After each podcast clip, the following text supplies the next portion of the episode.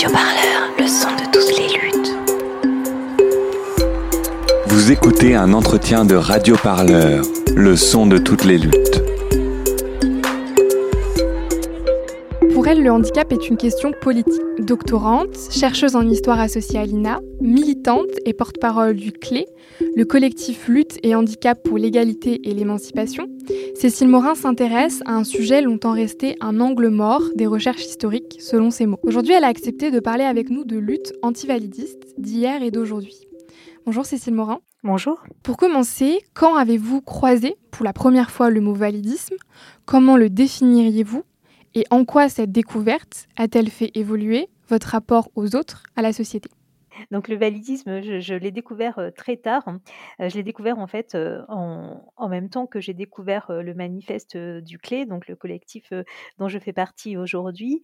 Et vraiment, cette, découverte a été une sorte de révélation pour moi parce que j'attendais depuis très longtemps qu'on en fait, de, pouvoir, penser hein, la condition de domination qui nous était faite, donc à moi et toutes les autres personnes handicapées.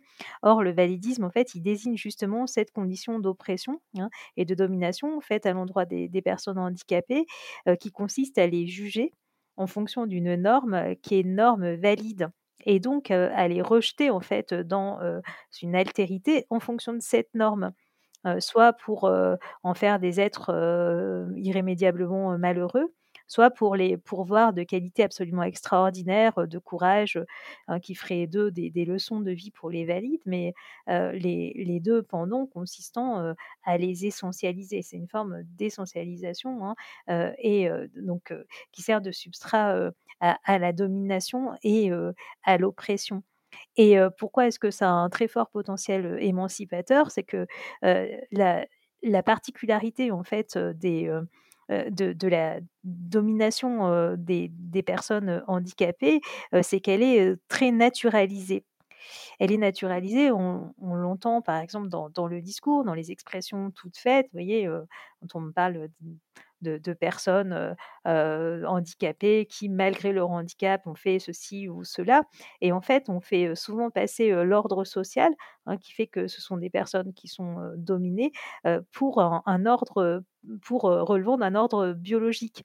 Vous voyez hein Par exemple, on, on accrédite l'idée que la dépendance ou la vulnérabilité des personnes handicapées, eh bien, elle est d'ordre biologique, elle vient de la privation de leurs fonctions sensorielles, motrices ou que sais-je. alors qu'en réalité, cette dépendance et cette vulnérabilité, elles sont socialement et politiquement construites. Donc, le validisme, bah, c'est une catégorie qui permet, une catégorie d'analyse en fait, qui permet de mettre au jour justement le caractère socialement et politiquement construit de la domination des personnes handicapées un peu comme, je sais pas moi, le, patriarcat opère. cet, effet et permet de dénaturaliser la domination supposée des femmes, voilà, ça va permettre de défataliser, de dénaturaliser le handicap. Et donc, à partir de là, si on a cette grille de lecture en tête, eh bien, eh bien, ce qui apparaissait comme des facteurs d'infériorisation intangibles apparaissent arbitraires, en fait, tout à fait arbitraires. Je le disais tout à l'heure en, introduction, vous êtes l'une des porte-paroles du CLÉ, le, collectif Lutte et Handicap au pluriel pour l'égalité et l'émancipation fondé en 2016. Est-ce que vous pourriez nous expliquer un peu dans quelles circonstances et pour quelles raisons vous avez décidé de, vous adjoindre à cette lutte Et euh, voilà, en clair, quel est un peu votre parcours de militante? J'ai toujours euh, eu une sorte de conscience, euh, je sais pas comment on pourrait dire, hein, conscience politique, disons pour faire vite, donc qui m'a amené ben, dans mon parcours d'études et puis ensuite dans mon parcours professionnel parce que je suis prof dans le secondaire depuis 2001. C'est ça mon métier, hein. même si je fais une thèse à côté, qui, m'ont conduite bon, voilà, à militer syndicalement, à participer aux mouvements sociaux. Donc voilà, j'ai toujours eu cette sensibilité-là et, cette conviction qu'il fallait, de, de l'utilité, disons, hein, des luttes collectives. Et justement, je suis restée pendant très longtemps à essayer de chercher une possibilité de de lutter collectivement contre cette oppression, même si je connaissais pas le, mot validisme. Je me suis rendu compte assez tôt, si vous voulez, que, que je, voilà, j'étais assignée à, une condition dominée, que j'étais, je faisais face en fait à, à, un rejet en fait, hein, en dehors souvent de, de l'humanité commune, à des formes de discrimination tout à fait spécifiques. Or, même si le, champ associatif du handicap est un champ particulièrement dense hein, au niveau associatif, en fait, je trouvais absolument pas de, de paroles émancipatrices qui pouvaient me permettre de comprendre ce que je vivais et donc de, m'émanciper de, ces injonctions, voilà, de, ces assignations qui pesaient très fort et qui pèsent très fort en fait hein, sur les personnes handicapées. Là, il y avait vraiment un vide. J'ai cherché longtemps aussi dans, le domaine des sciences sociales et, bon, moi je reproche aussi un peu aux chercheurs et notamment aux historiens parce que je fais de l'histoire d'avoir justement ignoré les luttes du passé.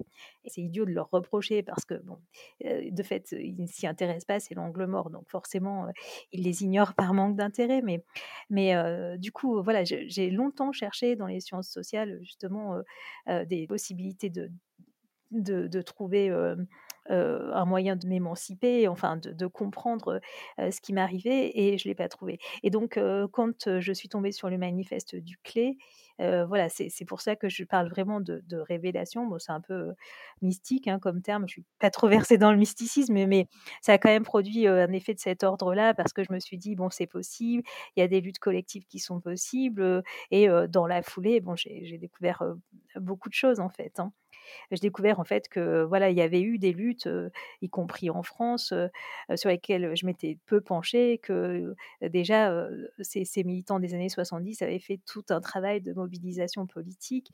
et puis voilà, ça ouvre des, des, perspectives. Le validisme offre une, une, grille de lecture en fait ben voilà, au discours médiatique, à ce qu'on peut, à ce qu'on peut entendre hein, dans notre vie individuelle, hein, de la part de Kidam dans la rue, de la part de proches, et, donc ben on peut s'en défendre en fait, puisque en analysant les ressorts du validisme qui sont assez simples finalement, on, voilà, on, peut forger des armes pour pour se défendre en fait. Et, du coup, je voudrais qu'on revienne un peu sur cette approche historique euh, qui est donc euh, votre credo et, et, votre travail.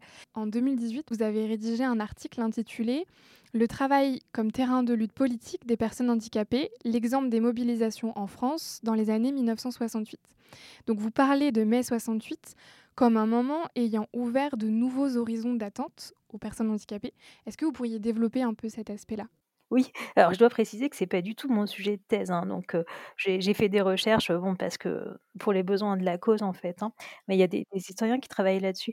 En fait, les, luttes d'émancipation des personnes handicapées en France, elles ont lieu donc dans, dans le sillage hein, de mai 68, pas tout de suite, dans les années 70 ce que les historiens appellent les années 68. Hein, voilà, toutes ces luttes hein, qui sont nées de, effectivement, hein, de l'ouverture de, des, horizons qu'a qu permis euh, mai 68 pour, voilà, en, matière d'émancipation des individus dominés, des femmes, etc.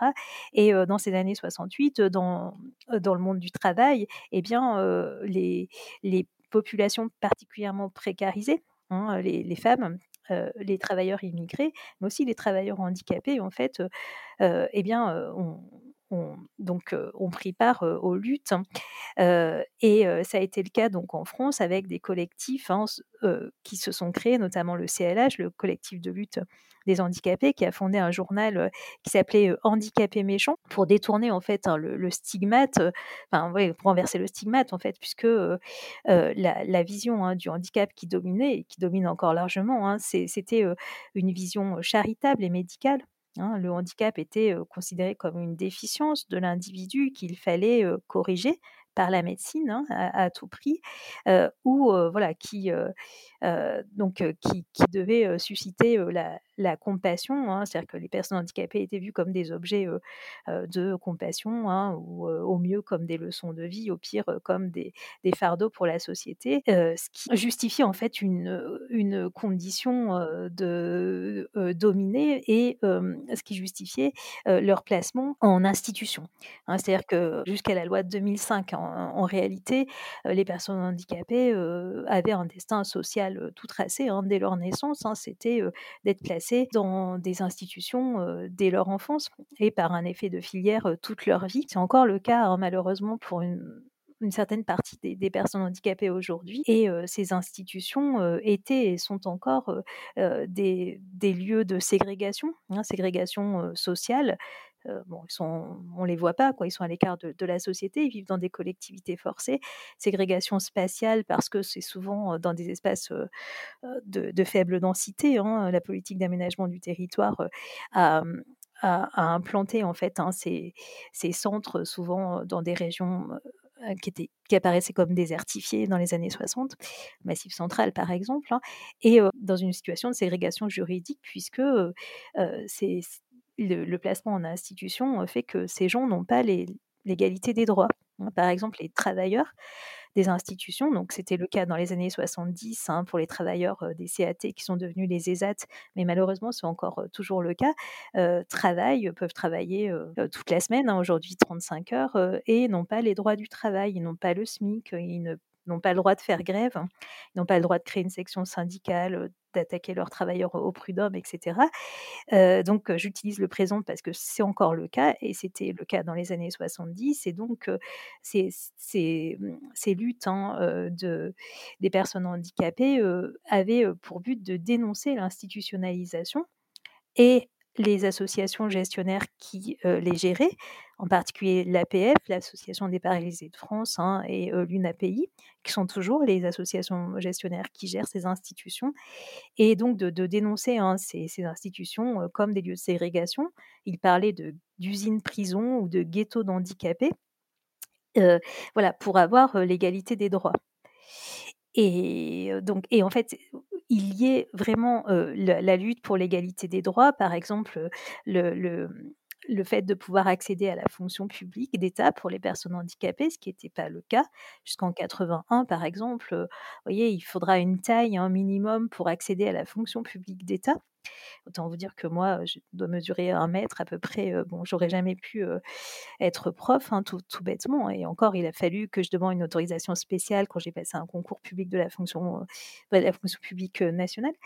et voilà, donc il fallait lier en fait, enfin, comment dire, il liait le, la lutte pour l'égalité des droits à la lutte contre la ségrégation parce que plus il y a de plus on place les personnes handicapées à l'écart de la société dans des institutions, eh bien moins la, lutte pour l'accessibilité, pour l'égalité n'a de sens, hein, puisqu'il existe ces institutions. Voyez? Et c'est comme ça en fait que ces institutions, ben voilà, ont, été, acquis une position dominante, hein, puisque il n'y avait pas de droit, Hein, donc, bon, ben voilà, hein, si vous ne pouvez pas accéder à un logement, bah, vous allez être placé en institution. Voilà, bah, finalement, ces, institutions ont exercé une fonction de subsidiarité à, l'État, hein, puisqu'il n'y avait pas besoin finalement de rendre l'espace public accessible et de donner l'égalité des droits. Ces CAD donc, que vous abordez sont aussi perçus par les militants handicapés dans les années donc, 68 comme une façon de dédouaner l'État et la société, c'est ce que vous étiez en train de dire, de leurs responsabilités en matière d'aménagement. ils ont aujourd'hui été remplacés, vous le disiez aussi, par les ESTAT, donc les établissements et services d'aide par le travail. Est-ce que c'est une preuve que les choses évoluent? Dans un sens, ou une sorte un peu d'illusion administrative. Mais c'est même pas une illusion administrative, si vous voulez, c'est enfin, rien, enfin, au niveau du droit, tout ce que dénonçaient les, militants dans les années 70 sur la condition, les conditions de travail en CAT peuvent être dénoncées aujourd'hui, en fait. C'est-à-dire que les ESAT sont un, l'existence même des ESAT sont absolument, est absolument scandaleuse. C'est-à-dire que, vous voyez, si on vous disait, bon, bah alors, voilà, en France, il y a des travailleurs qui travaillent à temps plein, qui n'ont pas le SMIC, qui n'ont pas les droits du travail, qui sont considérés comme usagers de l'établissement, qui peuvent pas, qui n'ont pas de contrat de travail, qui ont pas, peuvent pas attaquer leur, leur employeur au prud'homme, on crierait à l'exploitation. Voyez? Et puisqu'il s'agit de travailleurs handicapés, ça passe pour de l'action sociale. C'est absolument scandaleux et si vous voulez, heu, bon, heu, non seulement c'est scandaleux, bon, sur le point de vue de l'égalité, des droits, mais c'est, une violation totale du droit international, hein, parce que, il y a quand même une convention de l'ONU, hein, signée, ratifiée par la France, qui, dit que les travailleurs handicapés, doivent avoir, les droits du travail, qui, dit que les personnes handicapées doivent pouvoir choisir, avec qui elles vivent, hein. Il faut quand même bien voir que les travailleurs des ESAT aujourd'hui, comme les travailleurs des CAT dans les années, heu, 70 en fait, hein, vivent dans des foyers attenants, hein, à l'ESAT où et bah, ils sont obligés de vivre en collectivité forcée, hein, en violation complète du droit international et l'ONU somme la France de fermer toutes les institutions. Voyez? Donc non seulement, c'est un système d'exploitation, de ségrégation et de privation des droits, qui est, scandaleuse, mais en plus, voilà, et c'est là qu'on voit le poids de la naturalisation, si vous voulez, de la domination des personnes handicapées, c'est que ça passe pour de l'action sociale. C'est-à-dire que quand on dénonce cela, heu heu, vous voyez, heu, c'est c'est un discours qui a du mal à passer. Et est-ce que vous savez si, heu, ce ce même type de système existe à l'étranger? J'imagine que oui. Est-ce qu'il est, heu, aussi dénoncé de la même façon par, heu, l'ONU que vous citiez? En fait, le le problème, de la France et c'est aussi pour cela que, on est qu'on a du mal à, qu'on est dans un système aussi paternaliste, hein, heu, avec, hein, heu, ce nombre record, hein, de de de personnes placées dans les institutions. C'est quand même 200 000 adultes et 100 000 enfants. C'est que, heu, l'État a historiquement a délégué la prise en charge des personnes handicapées à des associations gestionnaires, mmh, qui sont formées, heu, soit dans l'entre-deux-guerres, soit après la Seconde Guerre mondiale et si bien qu'aujourd'hui ces associations gestionnaires en fait, elles n'en démordent pas. Heu, donc elles maintiennent ce système de ségrégation et heu, c'est c'est pas l'État directement, ce sont ces associations. Elles se trouvent dans un conflit d'intérêts permanent puisque, heu, elles, elles vont elles protègent, hein, ce système, hein, malgré le fait qu'il soit, soit un système de ségrégation contraire au au droit international et le problème aussi, c'est pour ça que la lutte, notre lutte, elle est difficile à mener, c'est que, heu, elles, opèrent une sorte d'OPA sur le discours public sur le handicap. Une association comme l'Association des paralysés de France, voyez, heu, est toujours, enfin est très souvent sollicitée chaque fois qu'il y a un sujet, heu, dans les médias sur le handicap et elle prétend représenter les intérêts des personnes handicapées et cette, cette vision-là, elle est très diffusée socialement, hein. Alors que c'est un peu comme si, heu, je sais pas moi, les dirigeants du groupe Korian, heu, qui gèrent une partie du parc des maisons de retraite, privées en France, étaient, sollicités, étaient, consultés, par, le législateur, pour, tout ce qui concerne les intérêts des personnes âgées. Vous voyez, ça ferait quand même un peu grincer des dents. Bon, bah, là, c'est pareil, mais ces associations, hein, prétendent, défendre les intérêts des personnes handicapées. Et donc c'est pour cela que la désinstitutionnalisation, c'est-à-dire cette politique en fait de fermeture, hein, mmh, des établissements et donc de, qui va permettre, hein, l'é l'égalité des droits, elle est difficile à mener en France, hein, du fait de ce poids des associations gestionnaires. Et c'est un poids même historique qui qui remonte à à plusieurs années maintenant, enfin plusieurs décennies. Oui, tout à fait. En fait, ce qui ce qui s'est passé, si vous voulez, c'est que les personnes handicapées, heu heu, elles étaient, heu, soit à la charge, enfin, comment dire? Elles étaient soit prises en charge par, les familles, hein, pour celles, qui pouvaient pas, assurer, leurs besoins, soit, elles allaient, à l'hospice, en fait, hein et donc bon, voilà, donc c'était vraiment le grand enfermement qu'a décrit, heu, Foucault, hein et hem et donc pour éviter l'hospice, des associations de patients. Notamment, par exemple, les gens qui avaient qui avaient pardon la poliomyélite, hein, qui étaient très nombreux, hein, jusque dans les années 50. Il y a eu énormément de gens avec la polio, ont créé des associations, ça a été le cas par exemple de l'APF, hein, ou des parents, heu, pour, les personnes handicapées psychiques et mentales, pour leur éviter l'hospice. Donc si vous voulez, bien sûr, il y avait une justification à la création de ces associations, sauf que, heu, aujourd'hui, elles contrôlent, des institutions voilà, qui sont, bah, qui sont des lieux de ségrégation et voilà et donc simplement, la politique de désinstitutionnalisation, c'est-à-dire de fermeture, hein, de ces institutions, donc remplacée par des aides à la hauteur des besoins, hein, de la personne, hein. Ça veut dire que attention, hein, des personnes enfin, nous notre, nous militons pardon pour, la fermeture des institutions, mais pas pour, pas pour, les remplacer par, rien et laisser les personnes, seules ou à la charge de des familles, c'est pas du tout ça,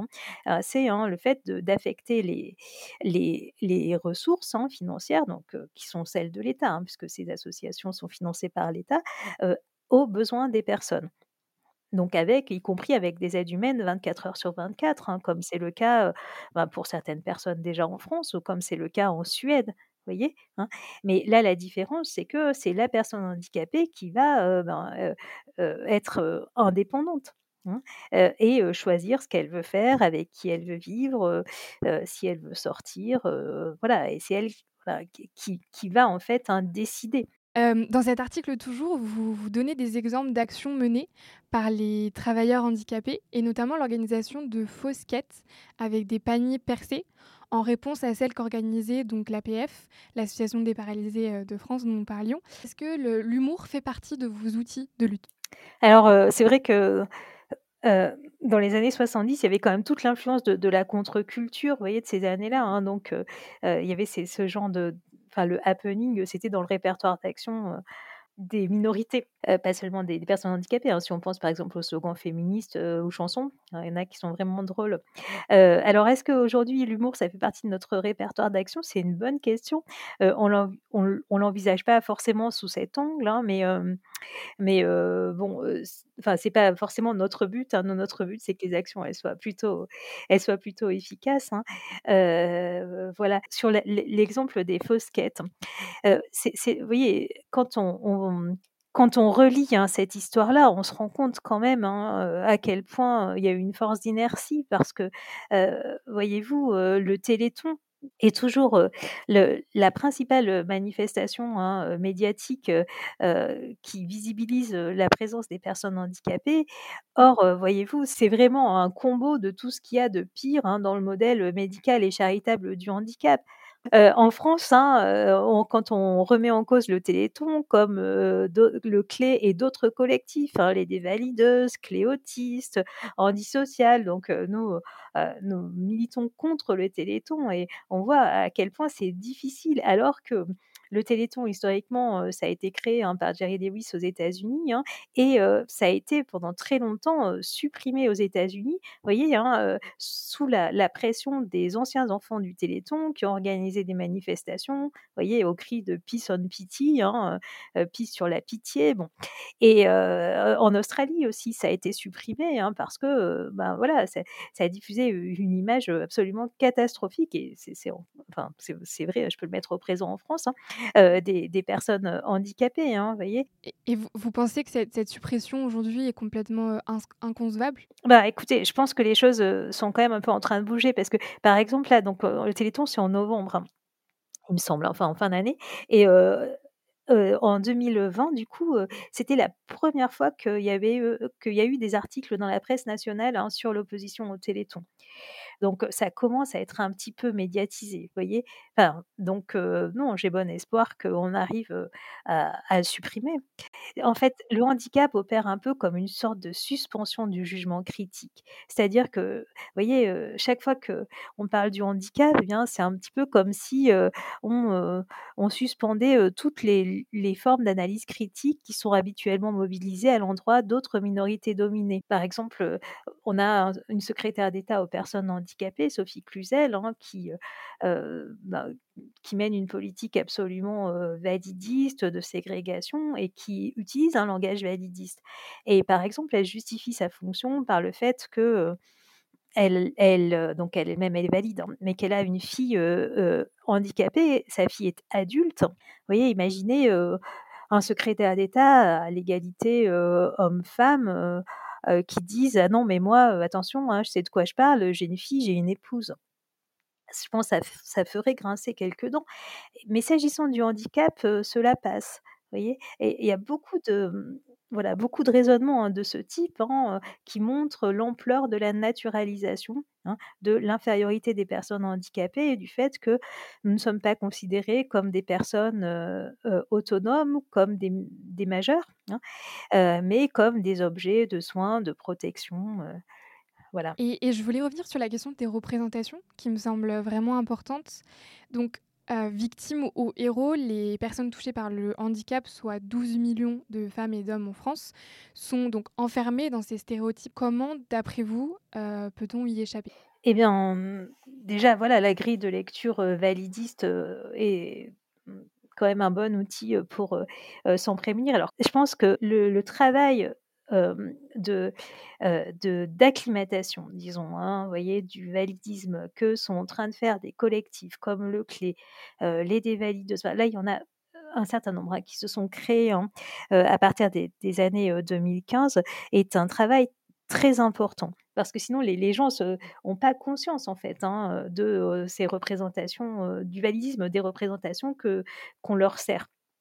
Donc ça, je pense que, c'est quelque chose de très important. Et donc le travail de, sensibilisation que nous faisons, chacun, je pense qu'il faut le faire aussi au niveau des journalistes, hein, tout bêtement, hein. Là, il y a aussi un enjeu, en fait, hein. Vous voyez, par exemple, en Allemagne, vous avez des collectifs antivalidistes qui font de la formation pour les journalistes avec des petites choses toutes bêtes, voyez? Ben, déjà leur présenter, les ressorts du validisme, hein, justement, le fait que, bon, présenter les personnes handicapées ou comme des misérables ou comme des héros pourvus de vertus extraordinaires, heu, surmédiatiser les exploits sportifs, heu heu, raconter que, je sais pas, n'importe quel projet, professionnel, le qualifier de rêve, par exemple, s'il s'agit d'une personne handicapée.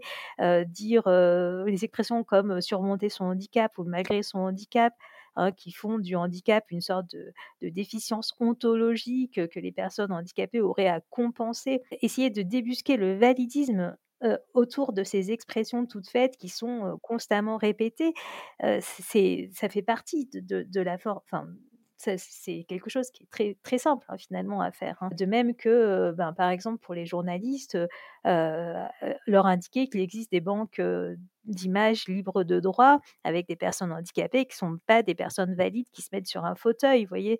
Ça, c'est des choses, heu, bon, heu heu, c'est enfin le le le creepwashing, hein, le fait d'utiliser des acteurs valides, hein, ou des modèles invalides, hein, pour représenter le handicap, c'est quelque chose, qui fait partie aussi de ce validisme. Donc voilà, je pense qu'on aura gagné, le jour où, eh bien, les personnes handicapées seront représentées, sur n'importe quel sujet et pas seulement sur le sujet du handicap, vous voyez? Quand il y aura une banalisation, finalement, hein, de la représentation des personnes handicapées, dans tous les domaines. Et j'ai regardé un peu les travaux aussi, en tout cas, le roman qu'a écrit, heu, Élisa Rojas, donc qui est une membre aussi du CLÉ et elle, elle dit aussi l'importance, donc des représentations toujours, mais dans le champ créatif. Donc s'emparer, des films, des livres, heu, de la musique. C'est aussi, heu, je crois, en en tout cas, c'est comme ça que je l'ai compris, un élément important. Ouais, parce que là, si là, il y a un gros problème aussi s'agissant du témoignage. C'est-à-dire qu'en fait, on peut pas quand on dit, «Les personnes handicapées sont, invisibles», ou sont, qu'il y a pas de de témoignage et cetera, heu heu, je pense que c'est pas tout à fait la réalité. Je pense que les personnes handicapées sont pas invisibles, elles sont insignifiantes. C'est un peu différent parce que justement la visibilité, alors c'est vrai, elles sont sous, médiatisées, hein, c'est vrai, le CSA fait des enquêtes qui l'attestent, mais le problème, c'est pas tant, la quantité de témoignages ou de de d'images, la c'est la nature, hein, de ces témoignages et de ces images et les représentations qu'elles renvoient. Parce que, comme le dit, une chercheuse, militante, hein, Noémie, heu, voilà, est-ce qu'on on vous voyez, quel sens ça aurait de dire, «Bon, ben, tant pis, si on représente des femmes comme, je sais pas, des des objets, de séduction ou des objets sexuels, tant qu'on les représente, c'est bien», quoi, vous voyez? Bon, bah, là, c'est pareil. La question, c'est quelle représentation, hein et quelle narration, hein, heu, sur le handicap, heu, on propose aux gens, hein. Si c'est pour reconduire des stéréotypes validistes, ça me semble, tout à fait, dangereux et il y a un vrai enjeu effectivement de produire, nos propres narrations et nos propres récits, voyez, qui puissent servir à l'émancipation comme l'a fait Élisa Rojas dans son roman, heu, Mister T et moi. Parce que très souvent, hein, les le témoignage sur le handicap, hein, ou la médiatisation, hein, des des personnes handicapées et bien, heu, voilà, sert aussi à reconduire les heu, à reconduire les présupposés validistes. Vous voyez, par exemple, sur la question du du témoignage du héros, de celui ou celle qui s'en est sorti, vous voyez? Ça, c'est vraiment un topoi hein, de du récit, sur les personnes handicapées et ça conduit déjà à dépolitiser la question, hein. C'est un peu comme le self-made man aux États-Unis, bon, bah, s'il y en a qui s'en sortent, pourquoi changer la société? Ça justifie, vous voyez, enfin, ça s'accommode très bien déjà d'une idéologie néolibérale, ça justifie le statu quo, hein. Pourquoi changer le monde social? Pourquoi lutter pour l'égalité des droits? Puisqu'il y en a qui s'en sont sortis, vous voyez? Et hem et du coup, heu, c'est très problématique en fait, hein, hein, et le fait par exemple que, heu, dans les médias, voilà, on on représente le handicap souvent sous le prisme de l'exploit sportif ça conduit en fait à ce type de dépolitisation en fait, hein. Puisque bon, évidemment, que, l'exploit sportif, bon déjà, voilà, c'est déjà ça c'est pas la question quoi. C'est, quand, les personnes handicapées peuvent pas accéder à l'école, à l'université, au travail, au logement, si vous voulez, réaliser un exploit, sportif, on s'en fout complètement quoi. C'est pas le problème, hein et en plus, voilà, ça conduit effectivement, à masquer, tout le toute l'oppression et l'ampleur des discriminations que que nous subissons. Et je je voulais terminer par une dernière question. J'ai pensé à à vous demander quel est votre quotidien de femme handicapée, les obstacles, les difficultés. Puis je me suis ravisée, heu, cette question doit vous être posée très souvent. Heu, comment est-ce que vous la recevez d'abord et heu, n'est-ce pas un peu lassant? Ben, comment vous dire? Justement, c'est un peu en rapport avec la question précédente, c'est-à-dire que, l'idée en fait, de militer, collectivement, et de d'organiser des de prendre part, pardon, à des luttes d'émancipation, c'est justement, voilà, de de s'affirmer comme en fait, une minorité politiquement et socialement dominée. Et et donc de montrer que ce qui réunit, les personnes handicapées, c'est pas, heu, c'est pas une sorte de fatalité malheureuse, heu, qui aurait fait que, ben, voilà, on a, on est privé, d'une capacité sensorielle ou motrice ou psychique ou je ne sais quoi. Mais c'est le fait que, eh bien, on nous met des obstacles et des barrières, voilà, hein, que la société en fait, hein, eh bien, est une société, valido-centrée, qui, qui fait que, nous rencontrons des obstacles, heu, qui n'ont pas lieu d'être en fait, hein et heu, du coup, heu, je pense que la question de quelles difficultés vous rencontrez dans votre vie, individuelle, ben, elle elle n'a de sens, que, portée par un discours, collectif, et un discours politique. Voyez? Donc je pense que c'est vrai que, souvent les militants handicapés ne sont pas, comment dire? Sont pas très enclins à répondre sur des questions personnelles parce que, le fait d'individualiser, voyez, la, condition handicapée, comme je le dis tout à l'heure, c'est une façon aussi un peu de la dépolitiser. Voyez? En, en produisant un témoignage, voilà, un témoignage individuel, soit qui irait dans le sens, du misérabilisme, soit qui irait dans le sens, de l'héroïsme. C'est un peu les pièges en fait, hein, de ce genre de questions. Donc nous, on préfère, voilà, porter, enfin, faire de des obstacles, individuels, qui nous sont faits, dans dans notre vie, des motifs de revendication et de contestation collective puisque, finalement ces obstacles sont pas liés à notre handicap, mais ils sont liés, à, heu, une heu, voilà, une oppression sociale en fait, hein, qui fait que cette situation, elle est anormale. Quand même quelque chose que je voudrais dire par rapport à ma situation personnelle, c'est que le fait d'être en position de vous parler, voyez? Heu, ça veut dire le fait d'être en position de de pouvoir, heu, militer et avoir, une parole publique, il faut bien voir que, que c'est le résultat aussi d'une série de chances, par rapport au déterminisme social. Parce qu'il y a quelque chose qu'on oublie beaucoup, dans la condition des personnes handicapées, c'est qu'elles décuplent le déterminisme social. Voyez?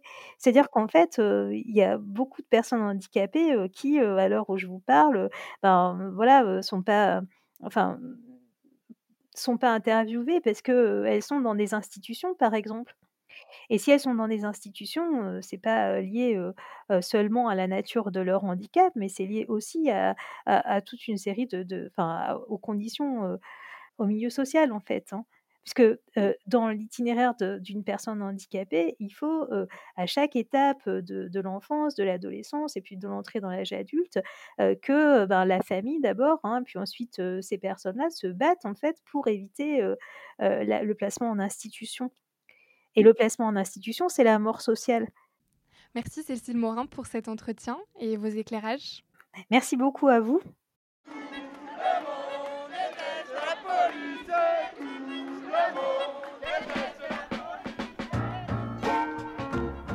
Le seul responsable de cette affaire, c'est moi.